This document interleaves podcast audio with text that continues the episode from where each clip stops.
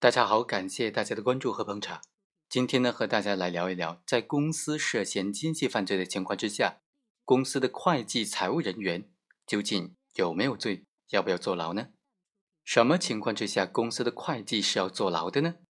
今天呢，就给大家介绍三个案例，对比一下这些案例当中，会计坐不坐牢的理由就非常清晰明了了。首先来看第一个案例。被告单位和其他单位在没有货物购销关系的前提之下，让对方两个单位为他虚开增值税专用发票，他的行为构成了虚开增值税专用发票罪。被告人杨某作为公司的法定代表人，指使会计来经办虚开增值税专用发票，所以法定代表人是直接负责的主管人员，构成犯罪。而在这个虚开增值税专用发票的过程当中呢，法院认为，本案的其中一个被告人刘某，他作为公司的会计，他积极的和中间人联系，提供公司的注册资料，进行虚假的货款的流转，做账报税，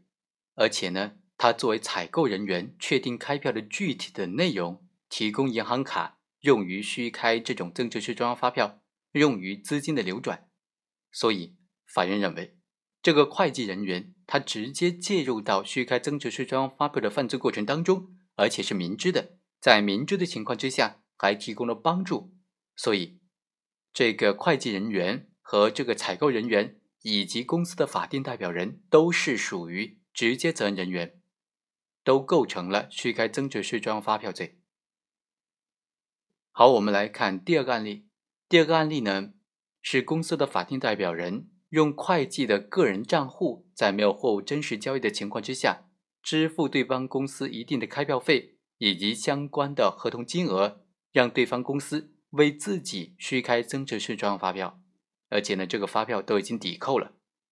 这个会计呢，他就具体的负责开票，以及负责入账、入库等等，做这些材料。但是法院认为。公司的会计很显然是不构成犯罪的，因为他仅仅是帮这个公司来记账，对公司的生产经营情况并不是十分清楚。他在公司法定代表人的同意或者授意的前提之下，按照购销合同和报关单上载明的货物金额来开具增值税专用发票给对方公司。现有的证据不能够充分的证明他有虚开增值税专用发票的主观故意。所以，证明这个会计主观上明知道他的公司虚开增值税专用发票的证据是不足的，所以法院认为是不构成犯罪的。我们再来看第三个案例，这个案例啊，主要是说很多自然人他作为个体工商户，他们想要将货物、将煤炭卖给那些需要煤炭的企业，但是这些企业它是大公司，它是不跟个人进行交易的。无奈之下，这一系列的八九个个体工商户就找到了王某所在的公司，要求他帮忙开票，而且呢，以王某所在公司的名义和这个需要煤炭的企业签订合同。就在这种交易模式之下，这个王某所在公司就为对方公司开具了很多的增值税专用发票，而所有的开票的东西呢，都是由公司的会计来具体实施、具体操作的。那在这个案件当中，这个会计要不要承担刑事责任呢？要不要构成这种虚开增值税专用发票罪呢？法院认为是不构成犯罪的。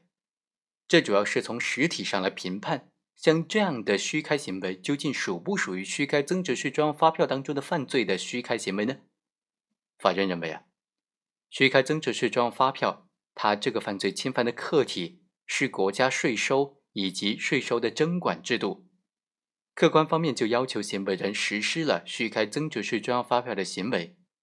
本案的这个会计啊，他对于公司的实际经营情况并不了解，而且本案当中这样的虚开行为呢，他没有造成国家税收的损失，也没有造成国家税收损失的危险。而且虚开增值税专用发票，它的主观方面呢，就应当是具有骗取国家税款的故意和目的。现有的在案证据是不能够认定这个会计主观上具有骗取国家税款目的意图的，所以呢，像这样的交易流程，交易各方都是不构成虚开增值税专用发票罪的，这个会计也自然就不构成犯罪了。好，以上就是本期的全部内容，我们下期再会。